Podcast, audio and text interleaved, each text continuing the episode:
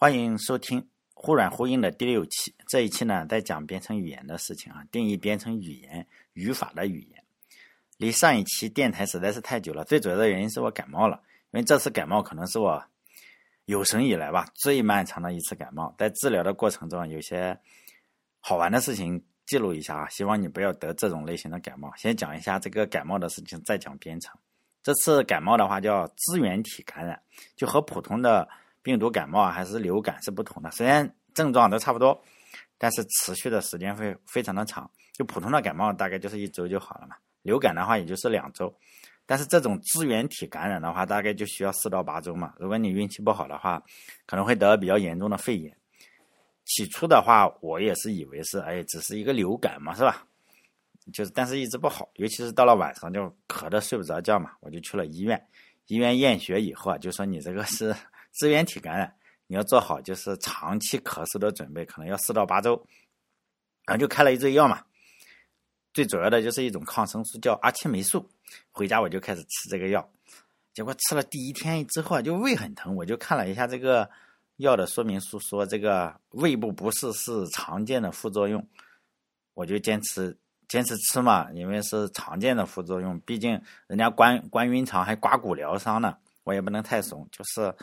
结果呢，吃了就胃特别痛，然后就胃疼加咳嗽嘛，最后实在是坚持不下去了，我又去了医院，就跟医生说啊，我吃这个药胃实在是太疼了，能不能换个药？这个医生说，哎呀，这个你不坚坚持的话，你就去买进口药，就是也是阿奇霉素哈，是辉瑞的，辉瑞是进口药，但是咱们这个医院里是没有没有进口药的，都是国产药。然后我就去药店里去买这个呃进口的药嘛，买了一盒辉瑞的药，啊，买两盒嘛。五十五一盒，里面只有六粒。从医院里买的国产的要是十二粒，大概是八十五一盒。然后，如果我们只是看这个单纯平均价格的话，你就会觉得国产的要便宜一些。但是国产的每天要吃两颗才能达到零点二五克，辉瑞的话，你这样每天吃一颗就可以。这样算下来的话，实际上你买辉瑞的话更便宜。但是吃了以后管不管用，实际上是不清楚的。因为你辉瑞的，你吃了之后啊，它它胃不疼。胃不疼的话，咳嗽还是有，因此呢，你搞不清楚它有没有，就是说有没有作用，是吧？因为支原体咱也看不见这个病毒有没有被杀死也看不见，但是国产药吃了肯定是管用的，因为你吃上之后二十分钟，这个胃就开始疼，就晚上能疼醒，有可能是他在跟支原体打架，是吧？在胃里然后打架这个样子。我吃了两盒之后啊，咳嗽就减轻了一些，但是快两周了嘛。也也不见好，我又去了一下，我就觉得什么病需要四到八周啊？是不是？我就去了社区门诊，没有再去医院，因为医院里现在排队要排好久。因为我也是觉得好了一些嘛，就是咳嗽没那么严重了，我就想问一下医生啊，你要不要复查一下，再拍个片子什么的？我进去以后啊，就一个女医生问我怎么了，我就直接说，我说我这个是支原体感染，他就马上很警觉嘛，我也不知道为什么那么警觉哈，他就问你你结婚了吗？我就想，我靠，我咳嗽，你现在问我结婚了，就是个支原体感染，我就说结了呀。我说已经结婚了。他说你结婚了的话，这个支原体感染要跟你对象一起治疗。我问他为什么要一起治疗？这个这个东西难道还像新冠一样有这个无症状感染者吗？他说你这个有没有症状？你要做妇科检查才知道，就是所有和你有性关系的人都要一起检查。我当时就崩溃了，我说这个东西。这个这个怎么还有这个有关系是吧？就很迷糊了。我赶紧把这个我都带着，在医院里做的这些检查我都拿着了嘛。然后我说我说你看这个片子啊，还有他的这个支原体感染的这个病例啊什么，你看一看。他就他看了一下，他就说：“哎呀，你这是感冒。”我说：“肺炎，你不要说什么支原体感染。”他也没给我开药是吧？就让我多喝点水。没事，你这个你以后别说这是支原体感染。我就出了医院门诊，我就拿出手机，我就搜这个支原体感染是什么东西。后来发现，人家支原体感染是一种非常常见的生殖系统的疾病。所以呢，以后大家如果你不幸得了导致肺炎的支原体感染，虽然人家的单子上是写的支原体感染，你就是咳嗽或者感冒就可以，千万不要装，是不是？不要说我自己什么支原体感染，人家支原体感染很可能是另外一种病哈。虽然。肺炎也可能叫支原体感染，因为他给我打出来的这个单子上就是写的支原体感染。不要引起误会。好了，这就是我最近就是没有录电台的原因。接下来的话，就是再讲讲编程语言的语法嘛。我觉得还是要回到历史的起点，是吧？佛城语言的作者，呃，上一期讲了哈，佛城语言，巴克斯嘛，那个花花公子，他得了图灵奖，但是他得图灵奖的原因，并不是因为他发明了佛城语言，这个非常第一门嘛，第一门大规模使用的编程语言，而是他对这个编程语言的语法做了一些开创性的工作。这个美国的花花公子啊，叫巴巴克斯，还有一个丹麦人叫诺尔。就是 B N 嘛，这两个人完成了一种表示编程语言语法的语法，叫 B N F。这种语法呢，就是说我可以表示任任意的编程语言，不管你是 Python 也好，还是 Fortran 也好，还是 Go 语言也好，随便随便哪个编程语言，我都可以表示出来。用用我这个 B N F 就可以表示出来。但现在有扩展，有各种各样的扩展，包括现在的网络协议吧，不不管你是 H T T P、F T P。包括各种各样的网络协议，你都是可以用这个 BNF，它可能叫 ABNF，就扩展过的，然后表示出这种网络协议出来。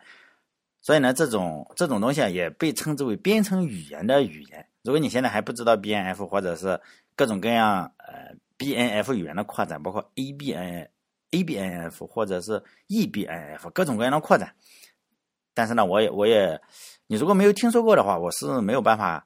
在电台里这么短时间给你讲清楚的，你只要知道它可以精确的描述网络协议，还有各种各样的编程语言就好。如果你是一个对编程语言，就是说编程技术吧比较严肃的程序员，就是那种呃在公司里你只知道干活是吧？但是捞不到多少好处的那种人，你应该去了解一下 B N 呃 B N F。如果你不了解的话，即使你不了解，现在你已经在使用了，只是你不知道你在使用而已。不管你用哪种编程语言吧，最终呢，这种这些语言都要编译成就是说计算机能够懂的东西嘛，也就是抽象语法树，就是叫 A A 哎叫什么 A B F 吧还是什么东西？嗯，abstract 语法是什么？忘了是吧？什么 tree？哎，忘忘忘记了。这期间有一个转化，就是使用了这个转化过程之中啊，就是就是 B N F，就是使用了这个东西啊。我们现在所使用的编程语言，不管哪一个了，包括 C 语言也好，还是你知道的，基本上任何的，包括 Java 什么语言，它都有自己的语法树，而且这些语法树我们都能看到。你如果会看的话，你就能看到啊，这语法树实际上都是几乎是一模一样的，都是基于就是占机器的一个语法。我就以这个深受广大编程爱好者喜欢的 Python 为例，实际上 Java 也是一样的，包括 C 语言也是一样。当你引，当我们引入了就是 Python，它自带一些库嘛，包括这个 AST 库，还有就是 dis 库之后啊，你就可以看到 Python 写的程序啊，编译成语法树是个什么样子，它打印出来，打印到你屏幕上。然后其他的也有类似的哈，你就先看一下，哎呦，就是说什么叫叫先。呃，我们学编译语言的编译编译原理的时候叫什么？先词法分析，然后再后来就是语法分析嘛，这就牵扯到编译原理了。就我以这个一个数呃数学吧，数数学的非常简单，你比如说括号内一加二乘以三为例哈，在占机器中中，就现在我们今天所使用的机器啊，都是这个占机器来表达的话。你如果表达出现在我们说这个括号内一加二乘以三，这个叫什么中缀表达式，就是比较落后啊。对计算机来说，这个这个表达式很烂，你他们不会用中缀表达式，它期间有个转化，当然你可以做成前缀啊，就是说括号内呃加号，然后一二，呃在在前面是乘号是吧？然后后面这个再是加号括号内，然后一二，然后括住。然后再三，然后再括住，这就是说你可以表示出中缀或者是后缀，只是我们现在最熟悉的都是中缀表达式，就是这个东西实际上是歧义最多。就现在我们呃我们看到的小学生学的这个数学啊，连加连减包括连乘，都是这个中缀表达式，实际上是非常难以在计算机中表示的。有兴趣的人的话，你可以看一下，比如说你 Python Python 也好。你就可以看到，你输入这一长串出去就是一加二括住，然后乘以三，不等于九吗？它会告诉你这个九是如何得出来的。它实际上是生成了一个语法树，或者你也可以看看，比如说很多人说我讨厌 Java，你就看看 Java 生成的跟你的是一样的，你喜欢的那个语言是一样的。在 Python 之中的话，我就以 Python 为例，你你把导入这个 AST 库，然后什么 Lambda，然后你你自己会做的话，你就会发现它给你画出一棵树出来，里面就有这个 left，还有 right，还有就是 OP，就是操作符。如果大家学过呃数据结构的话，或者是就很很容易的看出，这就是个二叉树。大家可以思思考一个问题啊，包括 Java 也好，包括其他的所有的语言也好，它都是生成一棵二叉树，是不是？如果我们用来表示二叉树的话，你会用什么方法来表示？当然我也猜不出来，但是我相信的是，你肯定不会用 Java 或者是 Python 目前他们生成的这个东西来表示二叉树。为什么呢？因为太复杂了，真的非常复杂。你看一下，哎呦，你要仔细的去看，你才能看懂。当然也不是说 Python 不好，Python 并不是原创，而是他他是学的其他人，他是学的 C 语言的，C 语言呢 也不是原创，他是学的就我前面讲的这个 BNF，只是大家只是写的这个人呢，他不把它叫 BNF，就是实现的原理叫 BNF，他把名字换成了叫 YACC，就是 Yet Another Compiler，呃，什么 Compiler。应该是这个样子，YACC。如果大家可以搜一下的话，就知道这个 YYACC 是什么东西。这其实就是实现了一个我前面讲的那个 BNF，就是巴克斯还有诺这两个科学家，然后那个表示编程语言的语言的一个软件。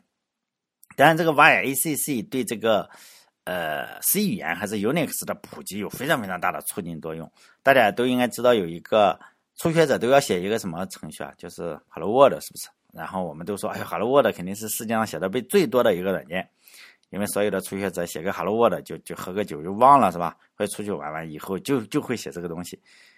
如果 Hello World 能叫软件的话，那么第二多的软件就是这个 YACC，因为所有的语言它都要实现不同版本的 YACC，只是名字有些不同啊。比如说 Python，Python 中它不能叫 YACC，名字已经。已经被占了嘛？你只能叫一个叫 PLY，然后叫 GNU，GNU 不是也是一个 开源组织嘛？它叫 Bison，就北美野牛嘛，一个野牛。这个软件可以支持各种各样的语言，包括 C 呀或者 C 加加，它都直接能生成生成这个，呃，就是说这个抽象语法树啊，包括 Java 语言，包括 D 语言，当然这个世界上还有一种叫 D 语言。还有 Go 语言，不过现在不是 Rust 跟 Go 啊，它它们都有都有相类似版本的这个 YACC，它就要解析整个的这个东西。所以呢，这个这个软件非常厉害，只是我们可能每天都在用，但是你不知道它竟然这么重要。就是如果以上我讲的内容你都知道的话，比包括什么叫抽象语法树啊，你全部都懂，我相信你肯定没有听说过另外一种语言。有个抽象语法树，比如说 Lisp 语言，有没有人说，呃，我有一个一个程序是专门生成 Lisp 语言的抽象语法树的？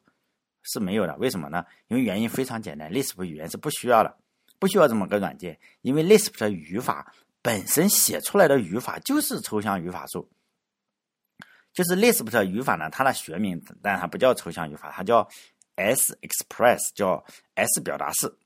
据说啊，当年这个 Lisp 的作者。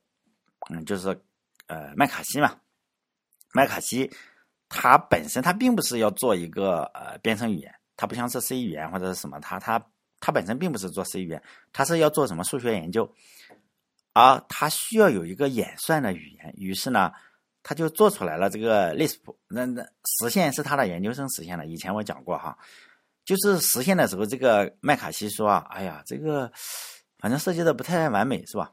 就是说他没有搞清楚，没有搞清楚我们如何生成这个抽象语法树，所以呢，就先用括号先代替着，就以后我如果想到了好方法，你就实现嘛；如果想不到就算了，反正就写篇论文嘛。他主要是为了写论文，没想到他那个好像是一个印度的研究生，他带点研究生就把这个实现出来了。实现出来之后，他仍然是没有想到我们如何去。表示这个语法树啊，像 C 语言，那 C 语言还是以后，他不知道如何更好的去表示它。于是呢，大家就一直写这个抽象语法，直接手写手写语抽象语法树，就不要不要经过转换了。后来大家就习惯了，习惯了这个方法。其实很多的语言都是这个样子，一个未完成的状态，最终呢大家接受了。包括有一个编辑器吧，叫 Vim，不是 Emacs 和 Vim，Vim 不是你保存，比如说你要点那个 ESC，然后再点个冒号，然后再点个 W 或者是什么，它本身就是没有写完，它本身是这是一个中间的状态。我我本来还要写一个壳，外部的壳，然后去接受这个命令，然后再做这个操作。但是后来呢，这个不写了，你知道吧？开源软件嘛，都是写了个一半就挖坑，就就算了，不写了，说以后再写吧。然后大家就习惯了，你知道吧？就习惯了一个半成品，然后发现哎，这这可以，就一直这样用下去。结果呢，实实际上你只要习惯了，你会发现还还不错，是不是？包括这个 Lisp 也是这个样子。就是因为 Lisp 没有没有这个没有一个前端吧，我们把它如果称之为前端，就生成抽象语法树的这个东西，它直接写这个抽象语法树呢，因此呢，它就很奇怪嘛。你会发现它的语法有是有点奇怪，它也是世界上第一门吧，不需要大量语法的编程语言。就是 Lisp 的语语法是非常非常简单的，不像是 C 语言或者什么。为什么很简单？因为它它本身就是写的抽象语法树，它这个。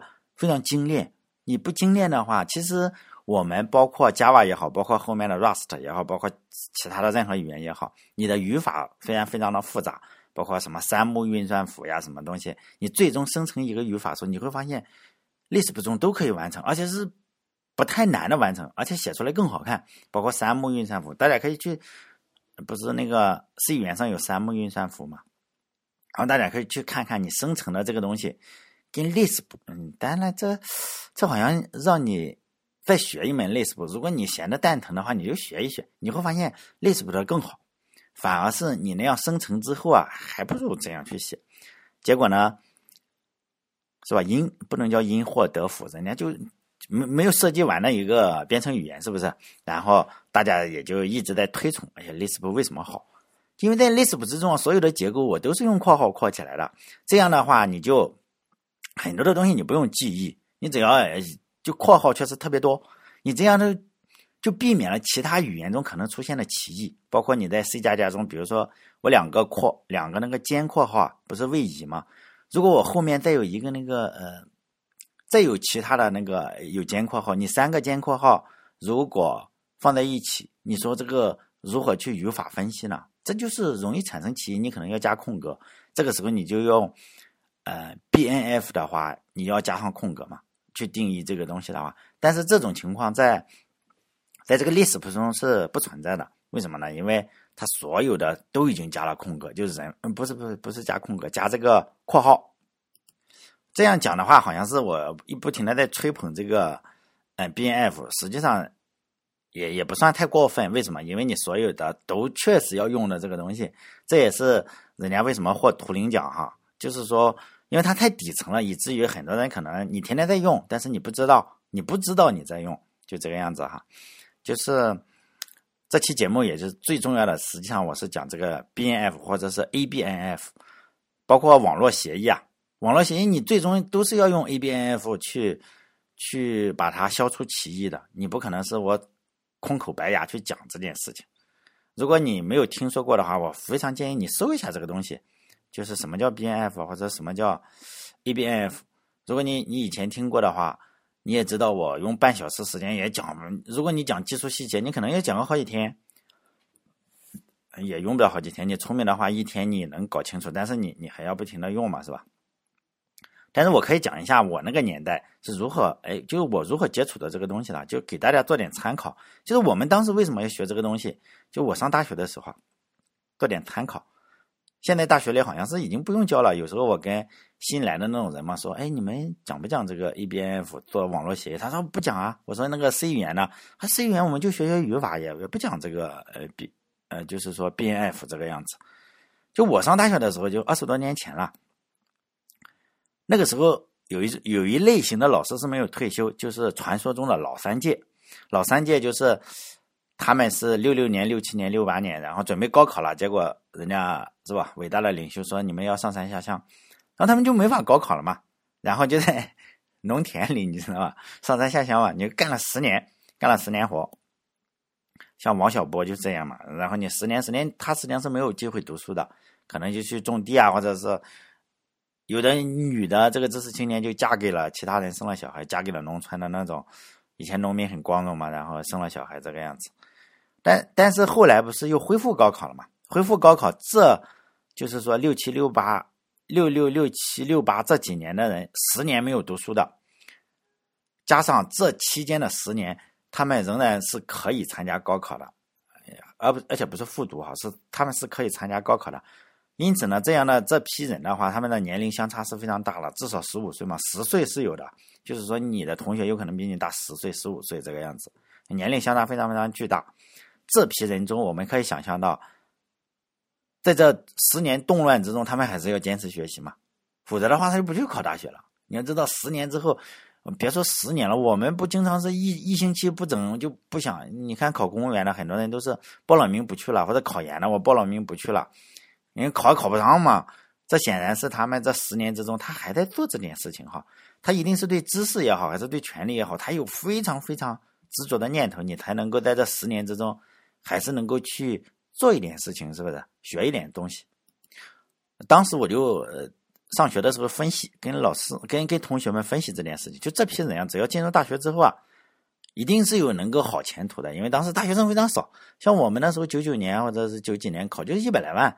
一百一百零六万吧，好像是一百零六万，这个大学生啊，现在好像是八百万还是七百万？就是说，我们那时候就已经不太值钱了，但是他那个时候是非常非常值钱的，就是七七届刚出来了，因此呢，他们那批人是，你只要稍微的不是混的特别差，你肯定进当个领导肯定不成问题，不能说每个人都是部长的话，他肯定是特别有出息，你当个局长总可以，当个大学副校长总可以吧？校长、副校长肯定是。特别厉害了，这批人只要不是说 特别的不懂人情啊，不就是说你不是太梗的话，你肯定能够不会是一直当老师。但是呢，在大学里确实有这样一批人，就是说一种原因，当然了，我们也说他特别热爱教学；另一种呢是更可能的是，也许他不是特别热爱教学，但是他没有办法，他只能去教学。否则的话，你想想，你去当个副校长也好，是不是？你去大学里当个副校长，不比你当个副教授强吗？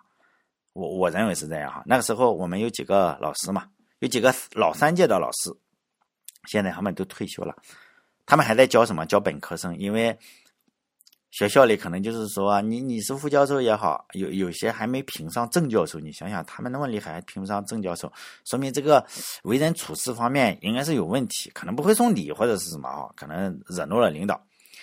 然后这几个老师呢，都是骑自行车的。我们当时就说四大名捕，我不知道你们知道这什么意思吧？四大名捕就是说，他一分都不多给你。比如说你考试考了五十九点五，妈的，就是五十九点五。为什么呢？因为我这个老师就是这样，四大名捕，他们都是老三届，那时候我们就特别害怕他，害怕他们，因为他真不给你这个讲，就是不讲情面，包公那种类型的。其中有一门课就是 C 语言，这个老师姓张，我还记得他姓张，四大名捕之一。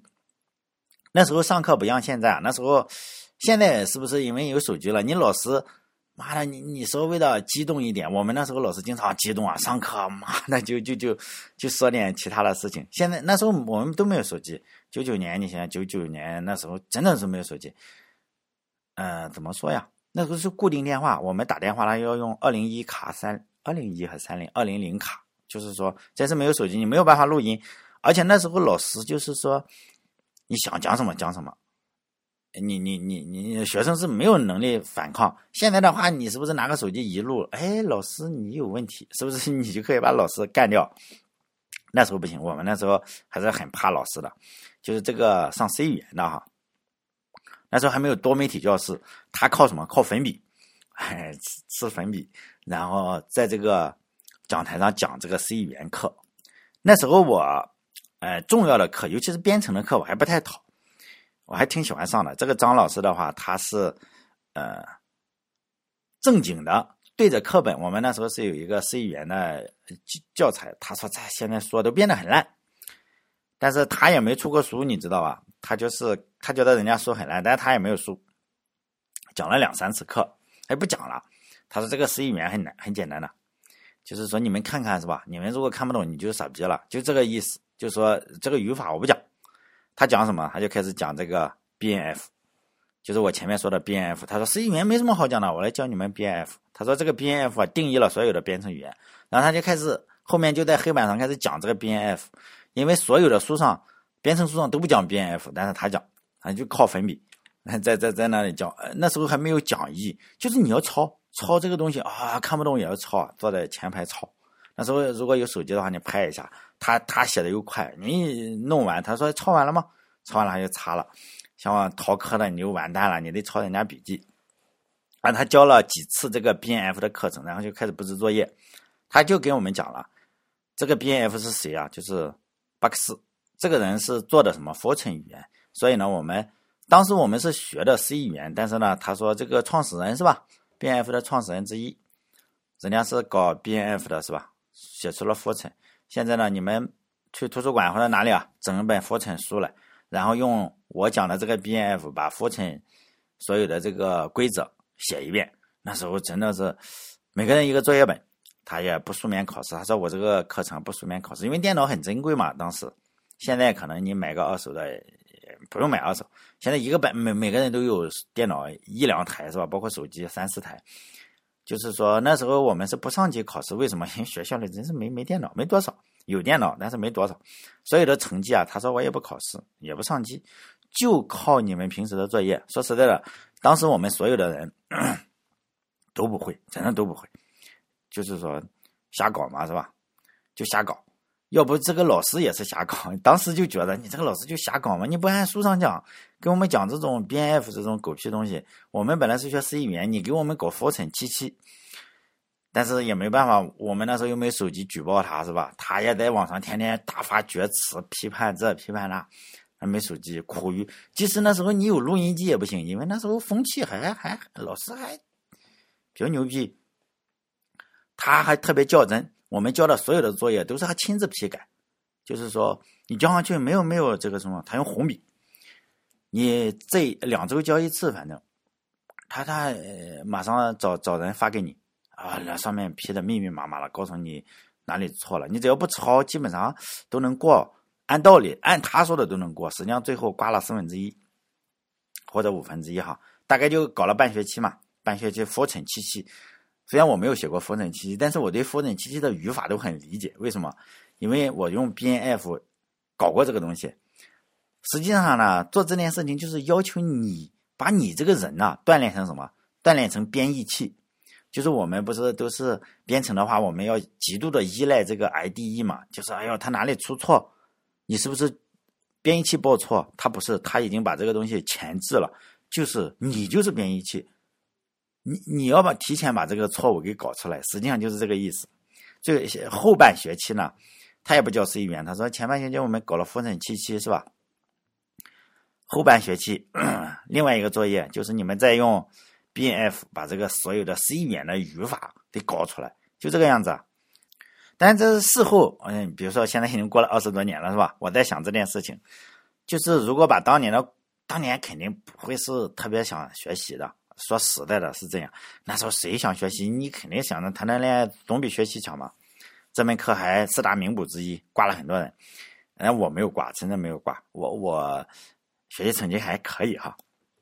收获还是挺多的。其实呢，你你他就把我们锻炼成了一个编译器，是吧？出了错误，后来你实际上是不慌的，因为我也确实写了大量的 C C 语言。但实际上，真的写 C 语言之后，我真的不慌，因为我这样一看错误，我就知道了哪里出错，大概是哪里出错。因为什么？因为我以前用过 B N F，精确的定义了这个东西。那那时候我们用那种大的十六开的本子写满满的本子，因为他又太认真。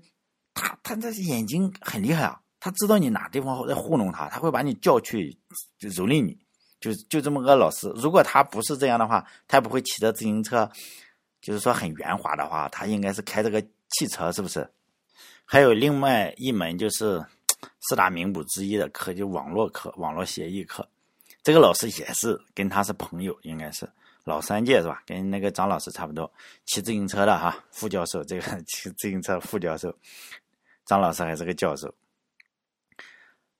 因为副教授你每年是要带一定课时的本科嘛，也也应该也是不是不会搞人情世故的那种人。这个老师姓刘，是我本家，但是他差点把我给折磨死了。前面那个张老师还关系还还可以，没有没有折磨死。我上大学的时候，玩电脑的人实际上是没有多少的，就算是你玩过电脑。那时候我都不知道联网，我上大学之后我不知道这种东西可以联网。我一直认为是联网就是玩红警，就是不会连这个因特网，哎，更不用说呃发电子邮件这种事情。但是到了这个大学里嘛，然后这个上上了也是上了几次课，这个这个老师他就说嘛，哎，张老师已经教了你们这个 BNF 是不是？然后呢，他要扩展。B N F 类似于现在这个 A B N F，只是当时的名字不叫 A B N F。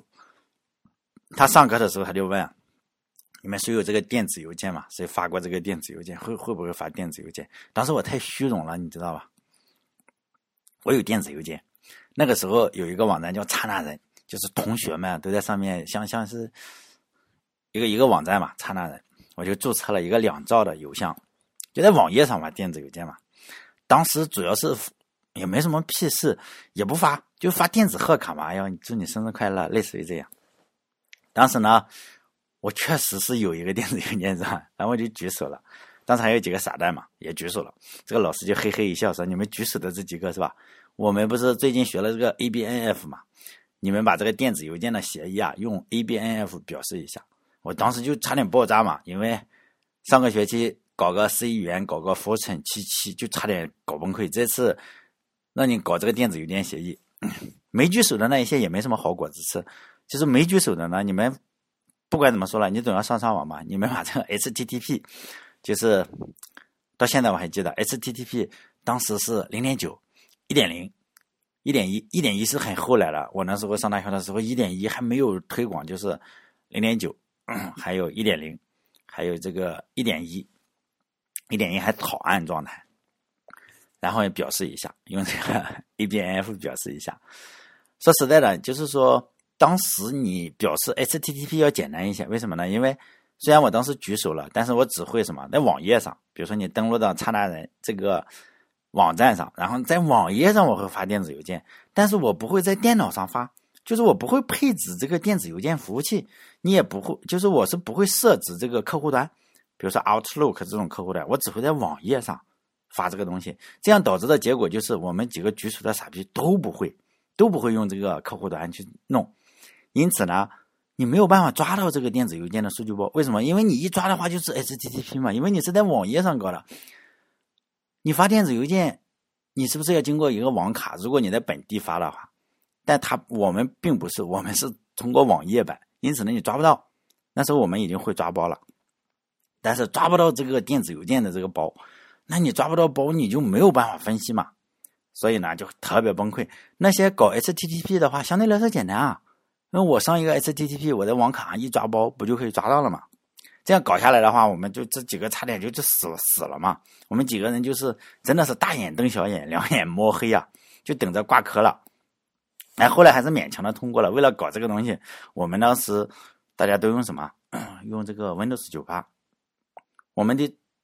弄一个电子邮件服务器，还装了个红帽子啊！当时这个红帽子，然后你要装起来，还要怎么运行这个发电子邮件的这个服务，就是 send mail。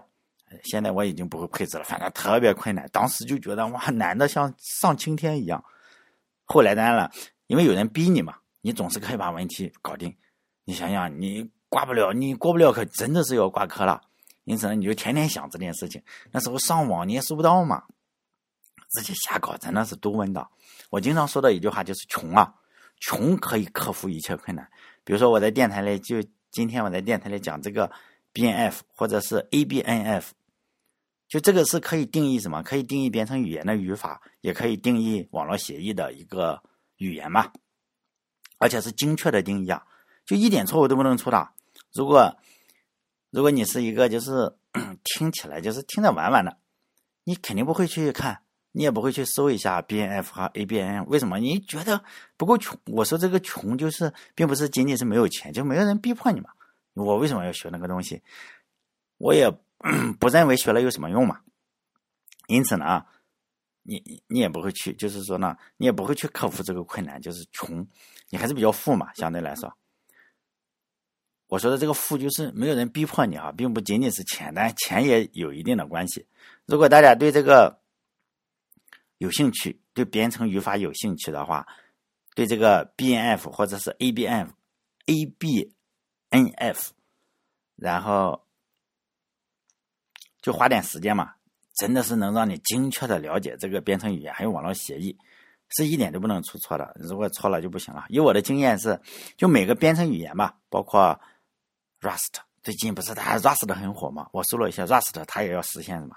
实现一个自己 pass 自己的 pass，就是叫什么？就是你看我用 Rust 语言写了一个我自己可以把自己给解析出语法树的东西，是不是每个语言都要搞这样一下，然后证明自己好像很牛逼一样？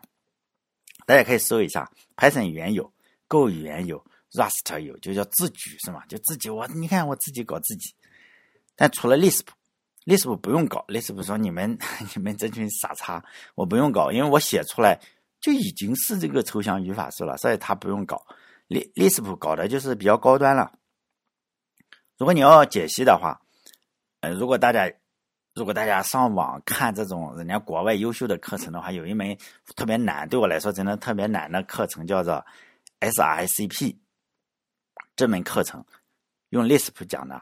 如果嗯，这个网上有视频啊，包括都翻译成中文了，好像翻译的中文是有点问题。我们那时候都已经看过了。Lisp 语言不解析自己的语法，为什么？因为这个太 low 了，对他来说太 low 了。因为我本身就是语法树，他都解析什么？他解析的都是数学问题，比如说微积分，就数学语言，我可以把数学语言解析出来。你如果用 C 语言去解析一个数学算微积分的话，真的好难。但是 Lisp 呢，它就会比较完美的搞出来。人人家作业都是搞这个，搞微积分。你看他后面作业，我们把微积分搞定，就这个样子。但本期的重点还是这个语法嘛，B N F 或者 A B N F。有兴趣的话，你自己搞半个月嘛，搞半个月试试。如果你足够穷的话，如果有人逼迫你，如果说哎呀，我就听一下，知道有这么回事，那也没关系是吧？好嘞，这期在这里，再见。